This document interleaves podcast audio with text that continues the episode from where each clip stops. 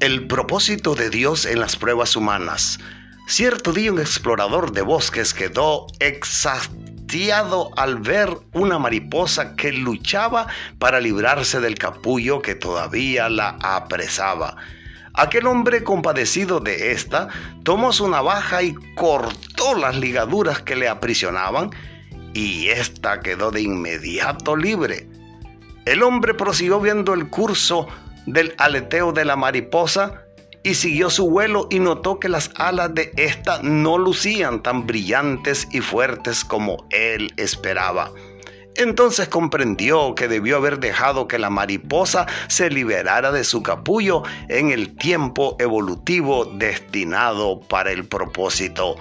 Amigo y amiga, hermano y hermana en la fe de Jesucristo, cuando usted se encuentre frente a una prueba dura, no intente forzar el tiempo destinado por Dios para cumplir su propósito en tu vida.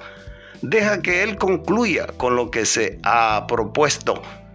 Hermano en la fe, si en este momento estás atravesando por un tiempo difícil en tu vida, oye lo que el Espíritu Santo te dice a través de las Sagradas Escrituras.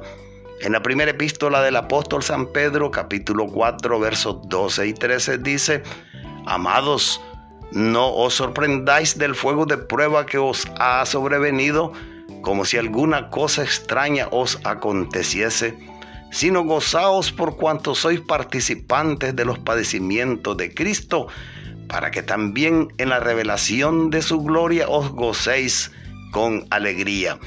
Quisiera hacer de tu observación las palabras claves que aparecen en esos dos versículos.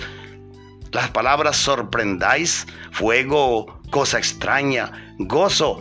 Y la última palabra como broche de oro es gloria. Una prueba, cualesquiera que ésta sea, para un cristiano no es algo extraño según el apóstol Pedro. Así es que mi amigo y hermano en la fe no eres el único o única en sufrirla. El fuego implica pulir para, es decir, eh, somos como el oro en las manos del alfarero, del joyero, que pule aquel metal para hacerlo precioso y gozo implica espíritu, manera de enfrentarla y gloria es la recompensa al otro lado de la prueba. Finalmente, Santiago capítulo 1 y verso 12 y 14 dice, Bienaventurado el varón que soporta la tentación, porque cuando haya resistido la prueba, recibirá la corona de vida que Dios ha prometido a los que le aman.